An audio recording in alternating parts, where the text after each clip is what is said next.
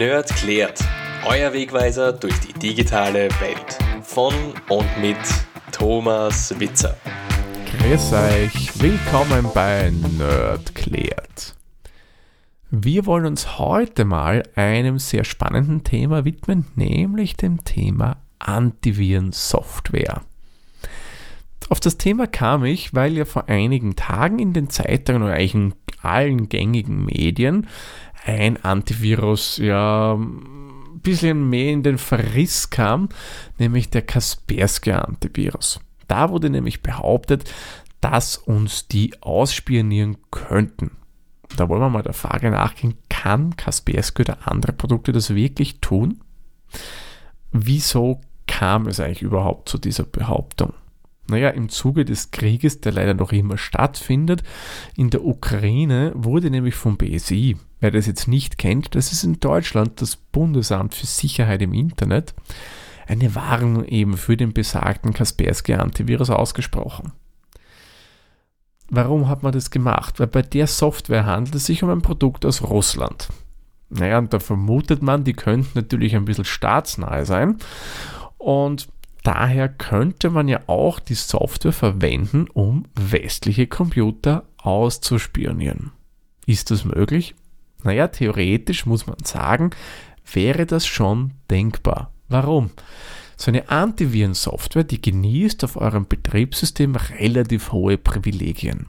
Normalerweise ist es ja so, dass Programme jetzt nicht unbedingt überall darauf zugreifen können. Das Betriebssystem verwaltet hier durchaus, was wird gestartet, was darf nicht gestartet werden, wo darf was hin, wo darf was nicht hin.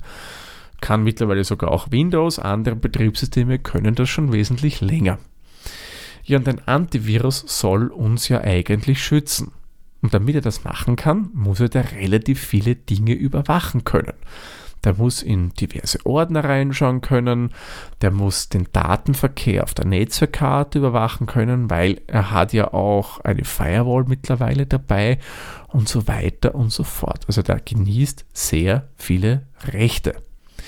Und darüber wäre es durchaus auch möglich, dass der nicht nur auf Schadsoftware analysiert, sondern dass der generell mal mitloggt und die Daten nach Hause schickt. Das kann er ja im Endeffekt alles machen. Der kann sogar, wenn er will, Tastatureinschläge überprüfen. Wäre alles möglich. Wie gesagt, so eine Antivirensoftware genießt sehr, sehr hohe Privilegien bei einem Betriebssystem. Ob das Ganze jetzt wirklich gemacht wird, das kann ich euch natürlich nicht sagen. Da möchte ich jetzt auch nicht unbedingt irgendwie eine großartige Behauptung aufstellen. Das möchte ich mir nicht anmaßen. Das, da fehlt mir natürlich dann die entsprechende Kompetenz dazu, das Ganze zu analysieren. Ähm, ich würde sagen, ich packe euch was in die Show Notes rein und ihr bildet euch selbst mehr oder weniger eine Meinung. Offiziell wird das Ganze natürlich von Kaspersky abgestritten. Klar, Warum? Denn die sagen, wir sind ein vom Staat unabhängiges Unternehmen. Wir haben komplett andere Interessen. Solche Aktivitäten verfolgen wir nicht. Wir wollen mit unserem Produkt nach wie vor für Schutz sorgen. Die Warnung soll, so sagt man bei Kaspersky, eher politisch motiviert sein. Also da geht es nicht wirklich um Sicherheitsbedenken, sondern man will das wirklich in eine politische Ecke mehr oder weniger abschieben. Aber ehrlich gesagt, auf das will ich jetzt nicht genauer eingehen. Nerdkleid ist kein Podcast, der sich mit Politik beschäftigen will. Nein, wir beschäftigen uns mit den richtig coolen Sachen, nämlich mit IT, mit Technik, alles was irgendwie digital ist. Und ich habe mir gedacht, jetzt haben wir ein bisschen eine schöne Einleitung gemacht zum Kaspersky, ob er ausspinnet oder nicht. Schauen wir uns doch heute auch gleich einmal an, wie funktioniert denn überhaupt so eine Antiviren-Software. Naja, was ist mal die Aufgabe von so einem Produkt? Dieses einmal, unseren Computer vor bösartiger Software zu schützen. Er spürt die Software, also diese bösartige Software, entweder auf Speichermedien auf, zum Beispiel wie auf der Festplatte, oder wenn ihr jetzt einen USB-Stick ansteckt, eine USB-Festplatte oder noch viele, viele andere Geräte. Oder er erkennt es auch, wenn ein Programm, das Schaden bei euch anrichtet, gestartet wird. Und sobald er das erkennt, blockiert er das und gibt das mehr oder weniger in eine Quarantäne. Klingt ja alles toll und funktioniert auch sehr gut, aber wisst ihr, wie so eine Antivirensoftware genau das machen kann, damit sie so Schadsoftware blockiert? Nein, dann schauen wir uns das jetzt einmal an. Ist eigentlich ein sehr, sehr, sehr komplexes Thema. Also da steckt gewaltig viel dahinter. Ich versuche euch das jetzt mal wirklich ganz vereinfacht zu erklären, damit man so mal grob weiß, wie dann das funktioniert. Jedes Programm auf eurem Computer, oder es muss nicht zwingend ein Programm sein, das kann jede Datei sein, egal ob es eine Bilddatei ist, eine MP3-Datei, ein Word-Dokument, irgendeine TXT-Datei oder was auch immer, ja. Egal, was ihr für Dateien abgespeichert habt. Die haben so eine Art digitalen Fingerabdruck. Dieser errechnet sich auf mehreren Faktoren basierend, auf der Dateigröße, was da drinnen ist und so weiter und so fort. In der IT spricht man da übrigens von einer Signatur oder einer Prüfsumme. Auf den ersten Blick sieht das für Laien aus wie irgendwie wahllos aneinandergereihte Buchstaben- und Zahlenkombinationen. Ja, ist es natürlich nicht. Das errechnet sich, wie ich vorher schon erwähnt habe, kurz eben aus mehreren Faktoren. Wie groß ist die Datei, was ist da drinnen? Und daraus berechnet sich dann eben dieser digitale Fingerabdruck. Und der bleibt übrigens immer gleich, solange die Datei nicht verändert, klarerweise. Denn wenn ich drin was ändere, ist ja die Datei etwas anders und dadurch errechnet sich eben ein neuer Fingerabdruck. Wenn man die Datei aber jetzt eins zu eins zu Computer A zu Computer B kopiert, ist die Signatur, dieser digitale Fingerabdruck, natürlich gleich. Und genau da hakt jetzt der Antivirus ein. Der macht es in etwa so, wie wenn die Polizei auf Verbrecherjagd geht. Sagen wir mal, irgendwo ist ein Einbruch passiert, dann kommt ein Forensiker-Team unter anderem vorbei und nimmt Fingerabdrücke. Und die checken dann den genommenen Fingerabdruck in deren Datenbank und schauen, ob das vielleicht eine denen bekannte Person wäre. Und genau nach dem Prinzip arbeitet auch der Antivirus.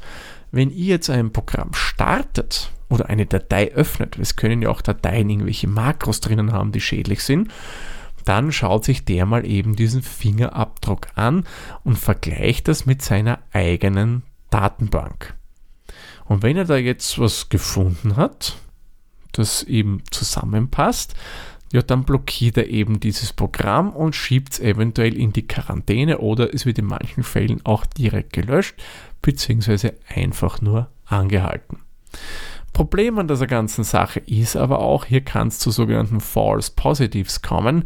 Das heißt, es kann natürlich zufälligerweise sein, dass ein Programm ähnliche Signaturen hat oder die gleichen Signaturen hat, aus diversesten Gründen. Und dann blockiert er natürlich dann diese Software, weil er der Meinung ist, das ist ein Schadprodukt. Oder es kann sein, dass in der Datenbank vielleicht auch mal nicht ganz die korrekten Signaturen gespeichert wurden das Ganze wieder normalerweise, also diese Datenbanken von den Herstellern befüllt. Wenn irgendwo auf der Welt eine neue Schadsoftware erkannt wird, nehmen die eben diesen digitalen Fingerabdruck her und fügen den in die Datenbank ein und verteilen das dann neu an die ganzen Produkte, die draußen am Markt so arbeiten. Das ist das, wenn ihr immer Signaturen bei eurem Antivirus updatet, da holt sich der nichts anderes runter als neue digitale Fingerabdrücke. Und da kann es schon mal passieren, dass Hersteller sich vertun und vielleicht einen falschen Fingerabdruck einfügen und dann erkennt der Antivirus ein vermeintlich gutes Programm als böse an. Das ist mal einer der Ansätze. Da gibt es natürlich noch andere auch, wie er das erkennt, aber auf die möchte ich jetzt ehrlich gesagt nicht eingehen. Die sind dann schon sehr, sehr komplex und extrem tief in der Materie drinnen. Das wird den Rahmen von Nerdklärt sprengen. Nur mal kurz angemerkt, ein Ansatz ist zum Beispiel, dass der analysiert, was macht denn das Programm. Zum Beispiel, es wird ein Programm ausgeführt und es beginnt auf einmal ohne großes Zutun, Dateien zu verschlüsseln in irgendeinem Ordner, zum Beispiel im Dokumenteordner von eurem Benutzerprofil. Naja, das wird dann natürlich der Antivirus als bösartige Software deuten und sperrt das Ganze mal. Also das ist halt auch eine Möglichkeit. Und da gibt es noch ein paar andere, aber wie gesagt, auf die gehen wir jetzt nicht ein. Also damit allein könnte man natürlich jetzt nicht großartig herumspionieren, weil ja, die vergleichen und sperren dann. Nur wie kommt man überhaupt auf solche Behauptungen? Ganz einfach. So Antivirenprodukte, die können mittlerweile ja wesentlich mehr als nur bösartige Software auf eurem Rechner zu finden, in den Dateien und so weiter. Die haben ja noch mehr Schutzmechanismen dabei Die haben zum Beispiel eine Firewall mittlerweile integriert. Die verwenden sie, um zu analysieren, was geht von eurem Computer weg, was kommt an Daten rein. Also da haben sie da schon mal relativ viel Spielmöglichkeiten zu schauen, was wird an Daten hin und her geschickt. Theoretisch könnte man mit dem Antivirenteil ja auch andere Dateien scannen, die jetzt nicht nur diese digitalen Signaturen finden. Es wird auch teilweise der Speicher aktiv überwacht, dass immer geschaut wird, was liegt im Speicher drin, ist das bösartig oder nicht. Mit Speicher meine ich euren RAM-Speicher, den Arbeitsspeicher. Ja, und vieles, vieles mehr können die dann noch machen, eben primär zum Schutze der Computer. Und das sind halt die Sachen, wo man meint, das könnte man mit Patches und so weiter auch eben für andere Sachen ausnützen. Jetzt wissen wir mal grob, wie funktioniert so eine Antivirensoftware, was macht denn die überhaupt? Ja, und aufgrund eben dieser Meldungen, die es jetzt vor kurzem gegeben hat, stellt man sich vielleicht die Frage, macht es denn überhaupt Sinn, so ein Produkt auf einem Rechner zu installieren, wenn die denn so mächtig sind? Das ist eine berechtigte Frage, vor allem wenn es eben um die bereits erwähnte Kaspersky Antivirenlösung geht. Aber im Grunde, meiner Meinung nach, gilt es jetzt nicht nur für das eine Produkt. Im Endeffekt könnte man das bei allen hinterfragen, denn ja, man könnte auch sagen, dass andere Länder vielleicht Interesse an bestimmten Daten hätten. Also ja, es gab ja durchaus ja da schon so die ein oder anderen Vorfälle. Man denke nur an Edward Snowden, den bekannten Whistleblower, was der denn so alles aufgedeckt hat. Aber wie gesagt, wir wollen hier nicht politisch werden. Kommen wir lieber zur Frage zurück. Macht Sinn überhaupt noch einen Antivirus zu installieren? Wenn ihr Windows benutzt, ja. Da würde ich persönlich auf alle Fälle einen Antivirus installieren. Das Risiko ist bei dem Betriebssystem im Gegensatz zu macOS und Linux einfach ziemlich groß. Nur warum ist das so? Sind macOS und Linux wirklich so viel sicherer als Windows das Ganze ist? Ähm, ich würde mal jetzt ehrlich gesagt behaupten, nein. Natürlich, aufgrund einiger Dinge haben macOS und Linux wesentliche Vorteile einem Windows gegenüber. Aber auch diese Betriebssysteme haben Lücken, haben Bereiche, wo sie angreifbar sind. Also auch die sind nicht sicher wie Fort Knox. Und nicht einmal das ist meiner Meinung nach sicher. Warum ist es dann gerade bei Windows so wichtig? Naja, wir schauen uns mal an die Marktanteile. Windows ist einfach am Desktop-Bereich, also im Computerbereich, das vorherrschende Betriebssystem. Und wenn ihr jetzt jemand wärt, der kriminelle Ideen hätte und sagt, ich will da jetzt mit Schadsoftware irgendwie Geld erpressen, würdet ihr dann auf ein Betriebssystem setzen, das einen Marktanteil weit über 80% hat? Oder auf ein Betriebssystem setzen und ein Produkt dafür entwickeln, das vielleicht einen Marktanteil von, sagen wir mal, 15% hat? Klar, da konzentriert man sich auf den Bereich, der viel Geld bringt. Und das ist einfach mal Windows, weil das einen riesengroßen Marktanteil hat. Und darum wird eben Schadsoftware primär für dieses Betriebssystem entwickelt. Würde es jetzt anders aussehen, dass Hausnummer macOS oder Linux über 80% Marktanteil hätten, ja, dann wird Schadsoftware natürlich primär auf dieses Betriebssystem abziehen, weil da könnte man das meiste Geld lukrieren. Und darum meine Empfehlung, wenn ihr wirklich Windows verwendet, installiert euch so ein Produkt, denn da ist man eben einer wesentlich höheren Gefahr ausgesetzt. Wenn ihr macOS oder Linux auf eurem Desktop-PC, auf eurem Notebook installiert habt, kann man natürlich auch eine Antivirensoftware installieren. Meiner persönlichen Meinung nach ist es nicht zwingend erforderlich, weil eben die Anzahl an Schadprodukten sich bei diesen beiden Betriebssystemen sehr, sehr gering hält. Und ja, da kann jetzt, was das betrifft, natürlich nicht so viel passieren. Es kann natürlich auch hier was sein, das ist klar. Aber die Chance, sage ich mal, ist eher sehr, sehr gering.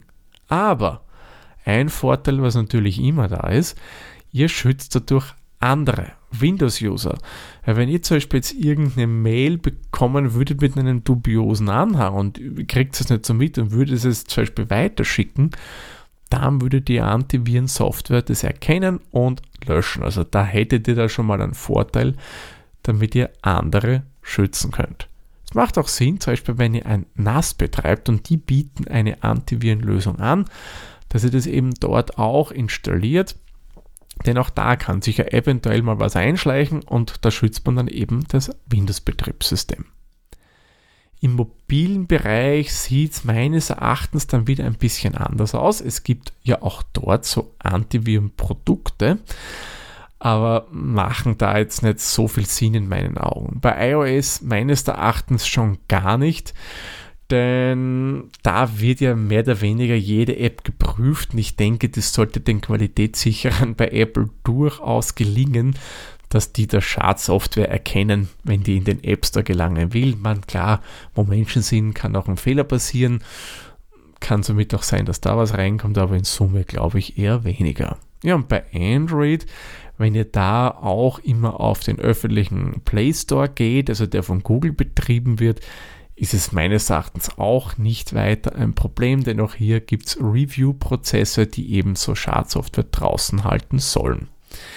Wenn man aber, was ja bei Android möglich ist, sich Software von anderen Quellen runterlädt, von alternativen Play Stores, um es mal so nennen zu wollen, dann kann es eventuell nicht schaden, weil da kann es durchaus sein, dass man hier eben Schadsoftware einbaut und ja, Android hat auch einen relativ großen Marktanteil im Mobilsektor und wie ich ja vorher erwähnt habe, was Windows betrifft, könnte es natürlich auch kriminelle Personen anziehen, hier was zu entwickeln.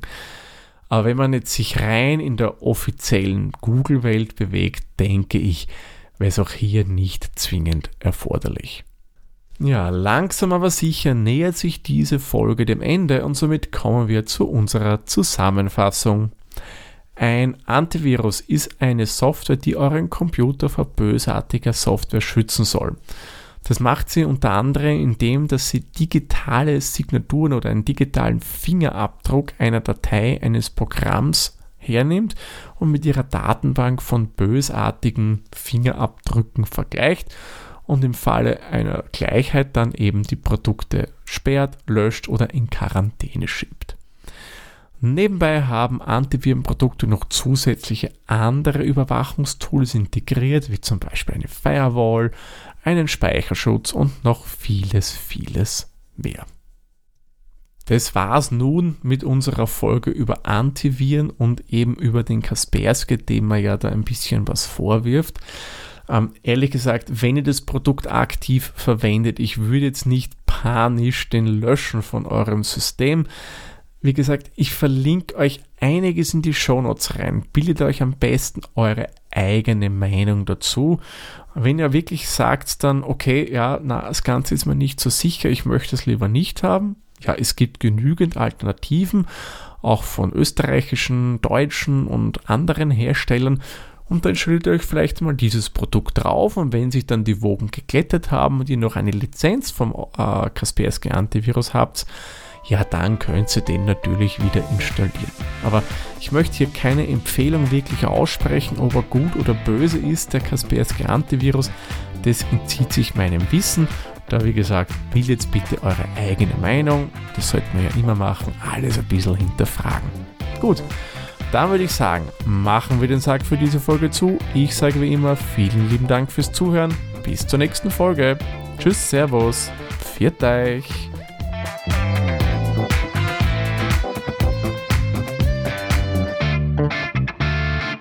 Dieser Podcast wurde produziert von der Witzer. Wenn ihr uns unterstützen wollt, würden wir uns sehr über eine 5-Sterne-Bewertung bei Apple Podcasts oder anderen uns führenden Plattformen freuen. Weitere Informationen zu dieser Folge sowie andere Podcasts und weitere Projekte findet ihr unter der-witzer.at.